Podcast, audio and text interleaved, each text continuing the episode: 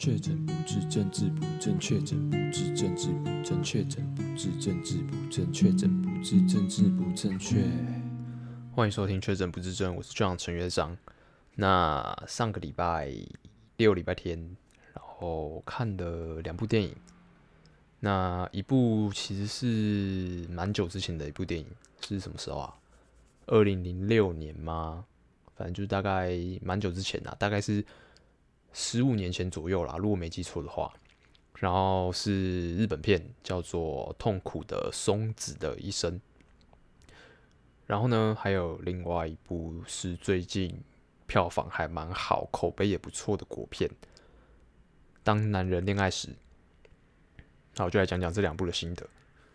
那首先是第一部嘛，就是《痛苦的松子的一生》。我不知道大家有没有看过啦，因为其实这部片已经有一点年纪了。好，那以下接下来就是会可能会有一些暴雷跟剧透啦，所以就是如果对这两部片啊之后有想要看的话，然后不想被暴雷的话，你可以先回避一下，然后可能等之后呃看完作品之后，想要来听一下我的感想再来听。好，那以下有雷，先这边做个呃避雷针警报。哔哔哔哔哔哔，好，开始讲。好，第一部看的是松子松子的一生嘛。那其实，呃、一直一直都对这部电影，就是呃，其实早就知道这部电影的啦。因为其实之前有看到它可能是海报吧，还是什么主视觉之类的，就是一个妹妹头的小妹妹嘛。然后她有一个摆一个鬼脸，然后她在那个。海边，然后是时间是夕阳，反正就是整片橘橘的这样子。然后那个背景有点像那个有一个有一幅画叫做《呐喊》，就是有一个人把那个脸就是抱，就两只手捧着脸，然后尖叫的一个瘦瘦的骷髅头，就是那时候就有印象，就是有点像那幅画，就是松子的一生的电影海报跟那个有一点点像这样子。反正那时候好像一直以来都想要看这部片，但就一直没有看，然后也就忘记了，然后直到最近就是有重新上映嘛，所以我就跑到那个成品电影院看这样子。那其实故事大概我很很快带过，就是简单的带过，就是讲呃女主角松子嘛，那基本上她就是一个渴望爱的女孩。那她为什么会渴望爱呢？她为什么会缺爱呢？就是因为她其实。呃，从小的时候啊，他就没有从家里，然后尤其是他父亲身上，就是感受到太多的关注跟爱。但事实是，父亲有在关心他，父亲也爱他，只是父亲可能呃没有那么直接的表达出来，或者是他的他对松子的爱的形式让松子没有办法感受到。所以我觉得一开始就是一个误会，就是家里的一个误会，然后。对这个孩子造成了一些很长远的影响，也影响到他人格的发展，所以他其实就变成一个有点缺爱的女孩子。那因为这个缺爱的这个性格，导致他往后的人生啊，就是遇到所有的人啊，就是尤其是在谈恋爱的时候，就是他遇到所有的男的男人，然后都。是一次又一次的悲剧收尾，这样子。好，那我先来谈谈松子这个角色。那其实整个故事里面，然后直到最后，他当中遇到了大概三个还是四个男人吧。那，呃，松子对于爱情，他都是比较采取那种无条件的付出。就是怎么讲，就是不管今天他遇到这个男人是好人是坏人还是渣男，但他都选择就是相信他，然后呃全力的去爱他，然后无视这个人身上的缺点，就算这个人有问题，他也选择无视，然后完全的包容去爱他。其实就。整个故事就很像，就是他遇到了很多渣男，然后每个渣男都在伤害他这样子，然后没有一个人可以真的给他承诺，或者是真的保护他，或者是真的对他好。你就觉得说，干他妈的，这个这部片里面就是每个男人都有问题。那总之，其实会直接让我觉得很写实。诶，怎么讲呢？因为不是你身边一定会有一个朋友，你身边一定会有一个女生朋友，然后她每次谈谈恋爱，她遇到的总是渣男，她每次总是被背叛，她每次总是被劈腿。然后她男朋友每次都去外面约炮，然后去跟别的女生干一些有的没有的。你身边一定会有这种女生朋友，就是她不管怎样，她遇到的就是渣男。然后有时候呢，她在跟你就是诉苦的时候，然后她你可能会说：“哎，听他讲一讲，就觉得干他妈好渣哦，听起来很渣。”然后你就问他说：“哎，那那你男朋友长什么样子？”然后他给你看的时候，你就觉得干，他就是一脸长就是渣男啊！你为什么就是？一看就看出来啦、然后他做这些事情，就是你还不知道他是渣男吗？然后你还要一直这样选择什么原谅他或相信他之类的，或说哦他不是这样子啦，或怎样？就是你身边一定会有这种妈的，就是被被爱冲昏头，然后明明就遇到渣男，然后不知道自己被欺负或者是不赶快分手的这种人，一定有。就是我那时候看完之后觉得说，看这个真的是真实世界不断重复上演的事情哎。好，那为什么松子会变成这样呢？那其实我觉得。呃，原因就是因为他缺爱，他因为缺爱呢，所以他在每一段感情上面，他为了得到爱，他就会无条件的去包容，无条件的去忍耐，就是所有呃亲密关系当中不应该得到的那种态度，就是你你男生怎么可以就是打女生呢？或者是你去背叛女生呢？或者是呃怎么讲？就是把女生当成就是你的东西一样，然后你没有把她当人看，没有给她平等的尊重。我觉得男人会这样子对待女人，就是因为这个女人就是完全没有一个自我价值存在，因为她根本就也不懂得怎么爱自己，然后她想要得到人家身上给她的爱，懂意思吗？他需要爱，但是他没有办法自己给自己，他渴望从人家身上给他爱。所以他就会变成说，他就很会很依附对方，然后他的生活就会以对方为中心这样子运转。所以呢，他就会没有办法避免的会面对到很多痛苦，然后会被不停的伤害。那其实，呃，当中的台词就是有有大概两次还三次，就是松子他自己心里有一段自白，就是说。我的人生到此结束了，总共出现了两次到三次。那其实这边其实你每次看到的时候，你就会发现说，哎，其实他不是上一次有说过他人生已经在那边结束了吗？那其实他讲完这句话的时候，他没有意识到，其实他又有一个新的机会，就是他可以重新追逐他人生的幸福。他没有意识到，他有能力，或是他有这个选择，再去得到他的幸福。他没有意识到，所以就是让悲剧再度发生，就是让过去犯的错重新再犯一次，然后导致他一直没办法幸福。所以，呃，对，所以就变成说，其实他有重生的机会，但是他依然选择他的人生再度结束一次。所以，总之就是到最后的最后，就是。呃，松子其实速度都想要自己了结自己的生命，但是命运就是没有让没有没有让他就是成功的结束自己的生命，他就是一次一次的自杀的，然后都没有得逞这样子，直到最后他再也没有想要死的念头，他终于找到他人生意义的时候，他就发生意外，然后他就死掉了这样子。好，那所以我的感想，我不知道大家大家听完会不会觉得很乱？如果你没看过电影的话，可能会觉得很乱。那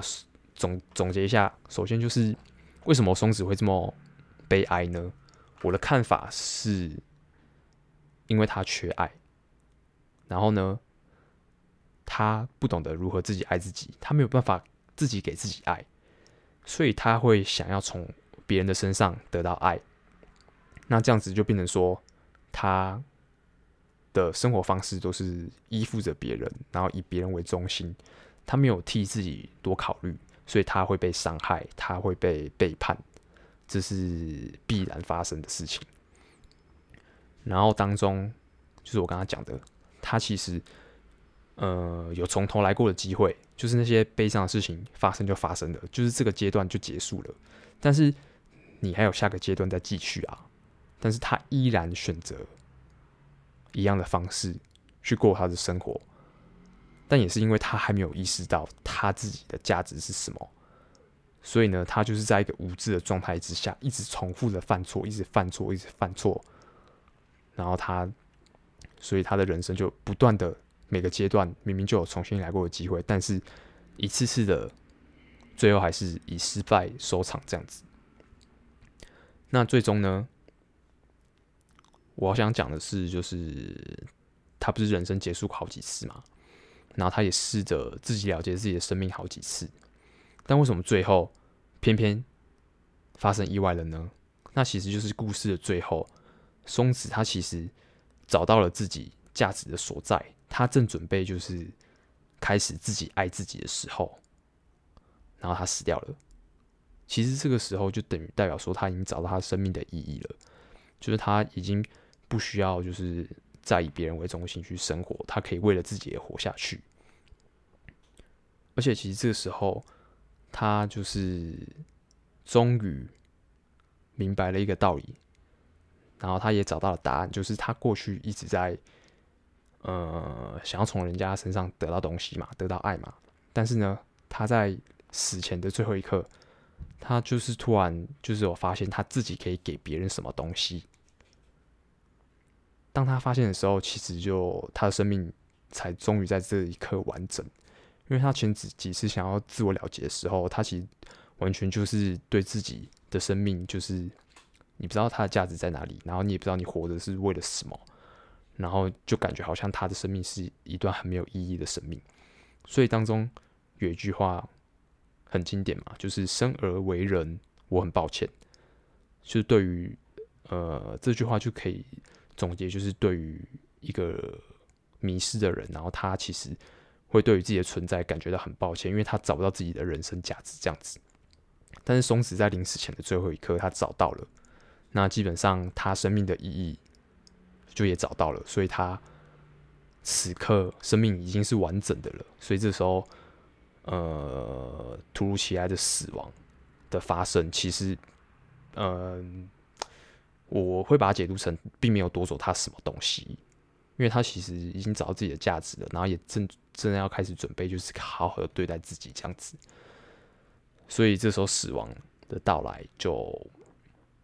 嗯，怎么讲，就是可以接受，虽然还是会有遗憾，就是他没有办法展开，就是他新的生活。但是基本上，他这一刻的生命已经有意义了。好了，这就是松子的感想，讲的有点乱，不知道大家听不听得懂。好，那第二部就是《当男人恋爱时》啦。好，那这一部其实基本上能分享不多啦，因为它其实故事很剧情就是很很大众、很拔辣，就有点八点档的感觉，变成那个电影版的八点档。反正就是一个八加九，然后他爱上了一个女生，然后这个女生刚好就是。呃，有欠他们钱，有欠他们这个集团、这个黑道这群八加九钱。然后原本男生要去讨债嘛，然后结果看到女生就爱上他了。然后反正男生就一股脑的就一直献殷勤啊，然后想要跟女生在一起啊。然后反正最后女生就是也被他打动了啦。反正就很芭乐剧情啊。然后最芭乐就是最后男男主角什么生病啊，就是有什么动脉瘤还是什么东西的啦，然后生命就剩没多久了啦。然后最后就是手术啊，然后也没有成功，最后他就死掉了。反正就是真的是一个很芭乐的剧情，我必须说真的很芭乐。但是他票房超好的，然后很多人就是也给予正面的评价这样子。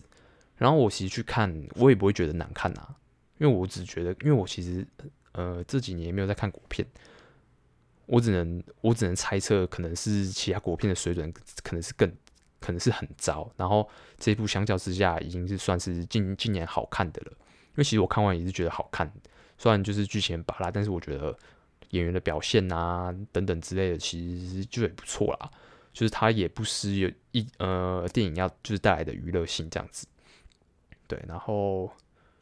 呃我比较共鸣的就是呃里面那个角色阿龙是叫阿龙吗？对阿。阿成爱阿龙，反正就是男主角就邱泽啦。那他其实，我觉得他带来一个很好的典范，就是当一个男人恋爱的时候，你其实不管你自己是什么的地位或是什么身份，或者是怎么讲，不管你是什么人，但如果你恋爱的时候你愿意拿出一点自信，然后你不要畏畏缩缩的啊，就是那边有色无胆啊，然后每次你们想说，哎、他好可爱，好喜欢他，好想跟他讲话，结果都一直不敢，那其实就是完全就是一点希望都没有。那虽然就是女主角一开始就觉得阿成就是一个八加九嘛，就是一个流氓，根本就不想甩他。但最后也因为就是阿成的锲而不舍，然后跟他本身就是那种那种那种傲骨啊，那种自信啊，然后跟他其实不坏的本质，就他内心其实是善良，然后有正义感的啦。然后他就是慢慢的打动女主角，所以我觉得这部片其实可以给很多那种不敢行动的男生。就是算是一个典范，但也不是说什么，就是叫你要行动，然后去摸人家，或者是妈用很奇怪的眼神去看人家，这样你只会被抓到派出所去。所以就是怎么讲，我只是说主动，他是不是叫你主动的把手伸出去这样子？好，然后我还是怎么讲？呃，我必须很客观的说，就是我现在就是要来讲一些这部电影的一些槽点。那首先就是，我觉得他前面都节奏都不错，但是到最后收尾，就男主角挂掉之后，然后就是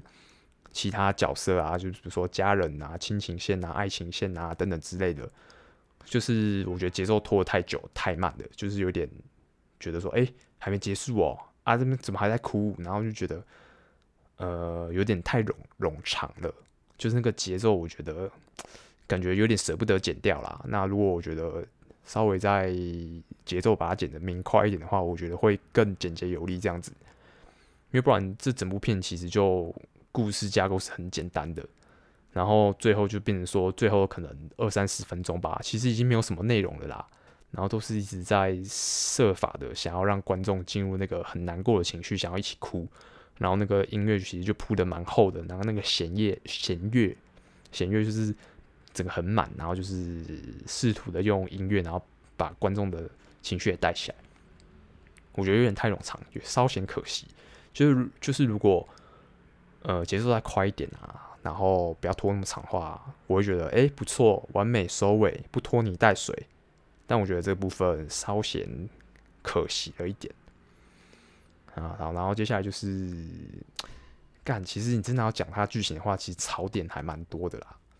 对啊，然后女主角是张钧甯吗？哎，徐伟宁还是张钧甯？徐伟宁，徐伟宁，抱歉，徐伟宁吗？对，徐伟宁。那其实我觉得她很厉害，没错。但是因为这部片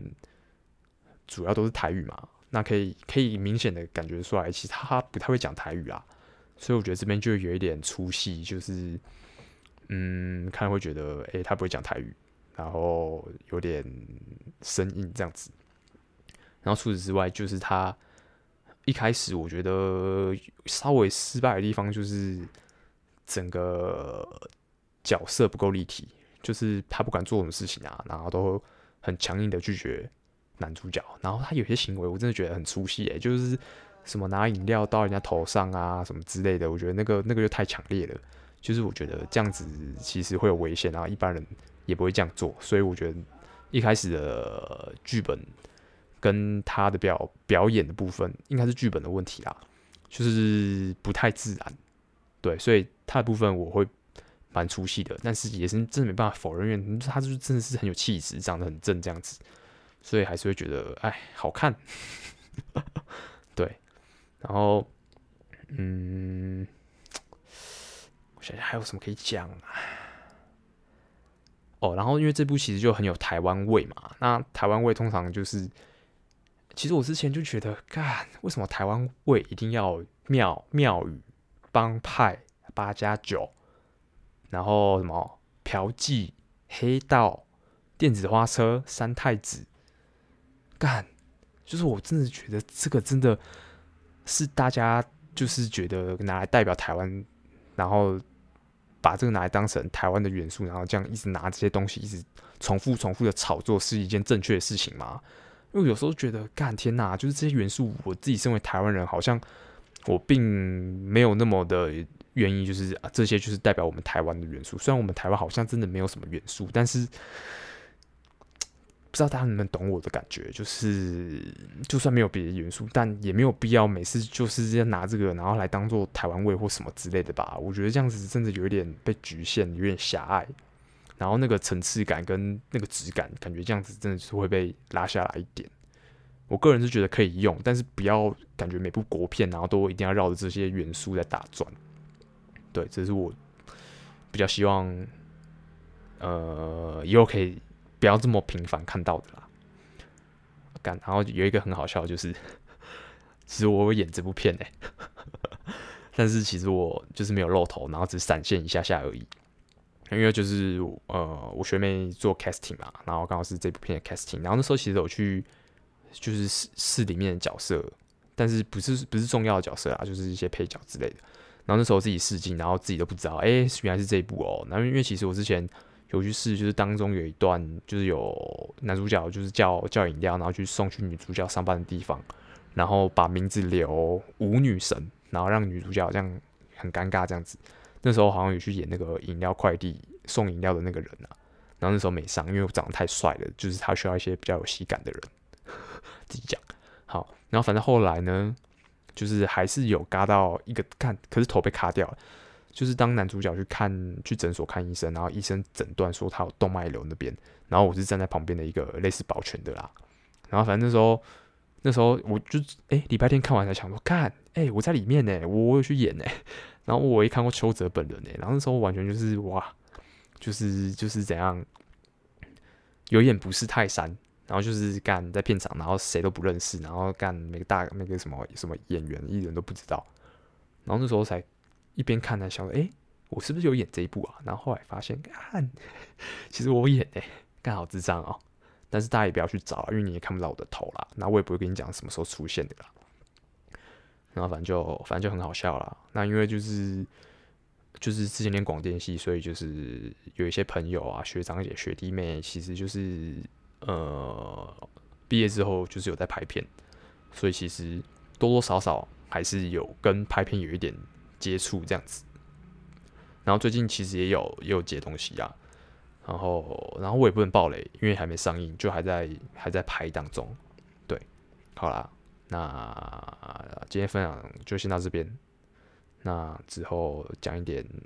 可能圈子拍片遇到一些好玩的事情。好，那这就先到这边，下期见，拜。